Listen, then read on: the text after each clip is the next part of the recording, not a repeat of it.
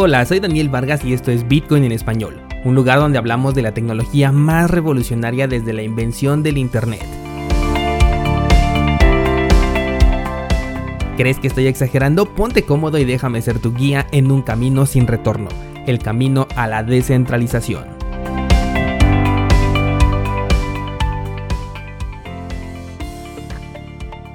Bienvenido, hoy es miércoles 26 de agosto de 2020, hoy sí vamos a platicar un poco sobre el precio de Bitcoin y es que ayer pudimos observar un movimiento a la baja que podría ser el inicio de la búsqueda de una zona de soporte importante para posteriormente tomar el impulso que todos estamos esperando.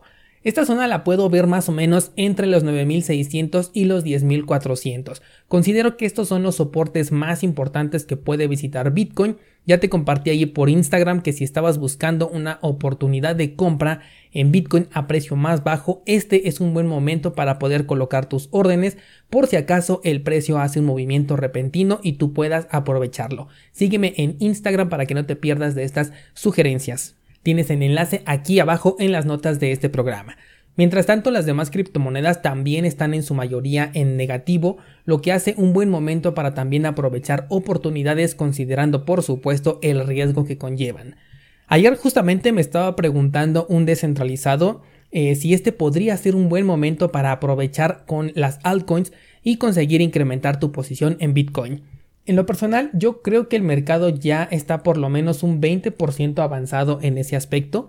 Me parece que el mejor momento para comenzar esa estrategia era hace un año. De hecho, si buscas eh, aquí en el podcast vas a encontrar un episodio el día 20 de mayo del 2019 en donde yo ya te estaba platicando sobre la All Season y te comenté justamente en ese momento para que fueras formando una estrategia, para que tomaras medidas preventivas, porque a partir de ese punto comenzamos a ver a las altcoins llegar a su zona de acumulación y repuntar en junio de 2019 cuando justamente Bitcoin llegó a casi 14 mil dólares. ¿Te acuerdas de eso? Aún así hay muchas monedas que todavía están en una zona de acumulación o que el retorno a pesar de que ya no sería completo porque ya no estamos agarrando a la cripto en su zona más baja, aún así creo que tendrías una apreciación interesante. Por ejemplo, Cardano es una de las monedas de las que ya te he venido hablando desde hace tiempo y te avisé justamente cuando se encontraba dentro de su zona de acumulación. Hoy en día ya no está a ese precio, pero todavía la apreciación de manera especulativa podría ser interesante aún entrando al precio del día de hoy. No olvides considerar los riesgos que las altcoins representan. Recuerda siempre mantener clara esa idea de que toda altcoin es un experimento no probado y en cualquier momento podría fracasar, solamente para que tengas una correcta gestión de tu riesgo, ¿de acuerdo? Cómo crear una estrategia con altcoins e incluso shitcoins es algo que te muestro justo en el curso de mi primer Bitcoin y puedes checarlo entrando a cursosbitcoin.com diagonal 1, que justo este curso lo saqué en ese entonces para que fueras ya creando tu estrategia y vieras cuáles son las oportunidades que podrías aprovechar para acelerar el proceso de conseguir un Bitcoin. Y bueno, pasemos ya a las noticias del día y ayer te estaba yo comentando sobre la aprobación de la licencia institucional que recibió Lend para poder emitir dinero electrónico y soluciones de pago. Pues esta noticia hizo que el precio del token incrementara en un 30%, lo cual comprueba perfectamente que las inversiones en este sector obedecen solamente a la especulación y a las ganancias rápidas sin realmente importarle el protocolo. Y sabes que me he dado cuenta descentralizado que quienes invierten en estos protocolos no les importa realmente participar directamente en una estafa. Y ahora sí me voy a atrever a llamarlo de esta manera de forma completamente sostenida, porque está completamente demostrado que es un servicio completamente centralizado en donde existe una empresa llamada Ave Limited que incluso ha confesado que está buscando la forma de descentralizarse pero se está promocionando como un servicio de finanzas descentralizadas, lo cual es una completa mentira. Pero si no estás de acuerdo con esto, escríbemelo en los comentarios porque me encanta leer tu opinión. Bueno, pues fíjate que si en Bitcoin, por ejemplo, ocurriera algo similar, es decir, si una institución pudiera entregarle esta licencia a la criptomoneda madre, el precio de Bitcoin se iría completamente a cero. ¿Por qué? Porque no tendría ningún valor una moneda centralizada más como cualquier otra. Pero como ahorita estamos dentro de una burbuja, incluso una noticia que realmente no tiene ningún beneficio para el sector cripto, impulsa el precio de una moneda simplemente porque los inversionistas solamente están viendo una oportunidad de dinero rápido aquí. Siempre he sostenido que debemos aprovechar las oportunidades que se nos presentan para poder ganar dinero aparte de ver a Bitcoin como una tecnología. El detalle con estas burbujas es que es dinero fácil y el dinero fácil llama a más dinero. Es decir, si tú entras y ganas, no vas a tener suficiente con eso. Vas a querer más y más. Te vas a dar cuenta de que entre más dinero metes, más dinero vas a ganar. Y cuando llegue la pérdida, esta puede llegar a ser tan grande que se lleve todo el acumulado de pequeñas ganancias que ya has tenido en una sola transacción. Lo digo porque, por ejemplo, hay mucha gente presumiendo sus ganancias en DeFi en las redes sociales. Y si retiran a tiempo esas ganancias, pues sí, puedo eh, aceptar que aprovecharon esta oportunidad, hicieron dinero y se retiraron como ganadores.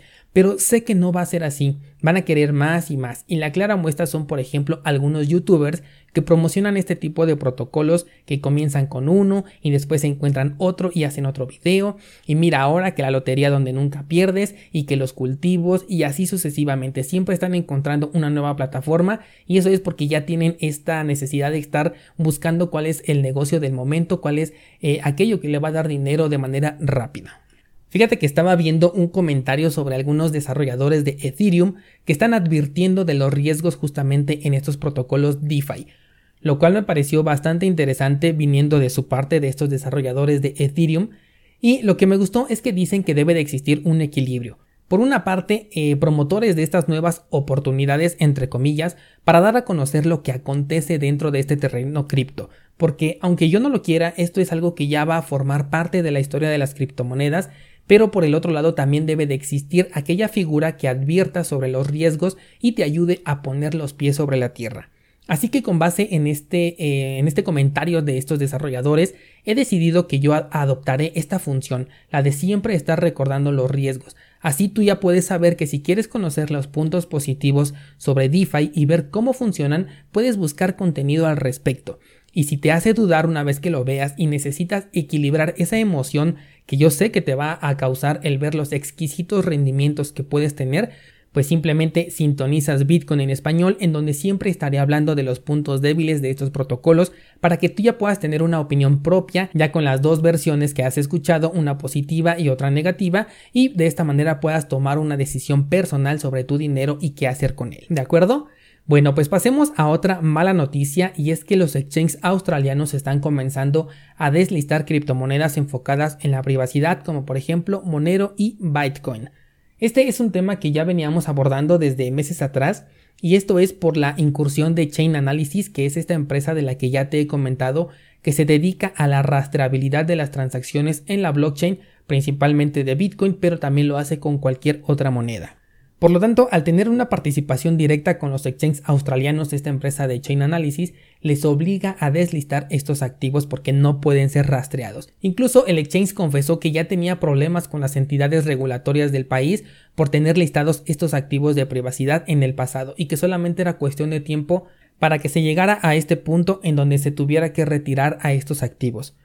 Hay muchas opiniones en terreno cripto que opinan que los exchanges centralizados son un mal necesario. Yo digo que no realmente. La mudanza a exchanges descentralizados debería hoy en día ya ser una revolución en proceso. Pero lamentablemente el terreno cripto se está inundando de personas que solamente buscan formas de ganar muchos dólares y dejan de lado el verdadero poder de Bitcoin y, el hecho de que nació para ser una alternativa al dólar, para que tú no tengas dólares. Por ende, dejan en el olvido la importancia de la privacidad, de la descentralización y se están enfocando solamente en ganar y ganar dinero de papel. La avaricia, por lo que veo, es también una pandemia. No sé si lo lleguemos a ver, pero cuando las rampas de entrada sean súper controladas y no puedas hacer ningún proceso en un exchange centralizado sin colocar tu huella digital de por medio, es entonces cuando te vas a acordar de que Bitcoin solucionaba ese problema, pero nunca le habías puesto la verdadera atención cursosbitcoin.com diagonal mix para que aprendas a reclamar la privacidad de tus criptomonedas. Por último, quiero que hablemos un poco sobre VeChain nuevamente. La semana pasada te di mi opinión al respecto de esta moneda y ayer estaba leyendo una noticia sobre una de sus implementaciones que va a ser en Italia y será para una empresa de procesamiento de tomate que lo que busca es que eh, la blockchain ayude a hacer su cadena de suministro rastreable gracias a la tecnología blockchain que tiene BET. Dentro del artículo que estaba leyendo también se hace mención a que cadenas como por ejemplo Walmart y Sam's Club específicamente en China también ya adoptaron el proyecto de VeChain dentro de su cadena de suministro para hacerla más eficiente. Bueno, para poder hablar de este tema voy a tomar prestadas las palabras de un personaje eh, que viene de Bolabit llamado Tomás Álvarez, quien nos comparte los problemas que blockchain en realidad resuelve. Número 1, la intermediación y número 2, el problema de un doble gasto. Estos son los dos problemas que resuelve una blockchain, y si tu proyecto o cualquier proyecto que quieras analizar no tiene alguno de estos dos problemas, entonces es bien sencillo, no necesita blockchain. Con solo esta idea podrías ver que miles de criptomonedas que se encuentran en el mercado no necesitan blockchain para existir, solamente lo hacen por moda pero aún así invertimos en ellas. Bueno, regresando a los tomates, ¿tú consideras que la cadena de suministro de tomates tiene un problema de doble gasto? O sea que un tomate se puede vender dos veces? Siguiente pregunta, ¿tú crees que esta cadena de suministro de una empresa italiana va a hacer que el tomate pase directamente del agricultor al consumidor final sin un intermediario? En ambos casos la respuesta es negativa.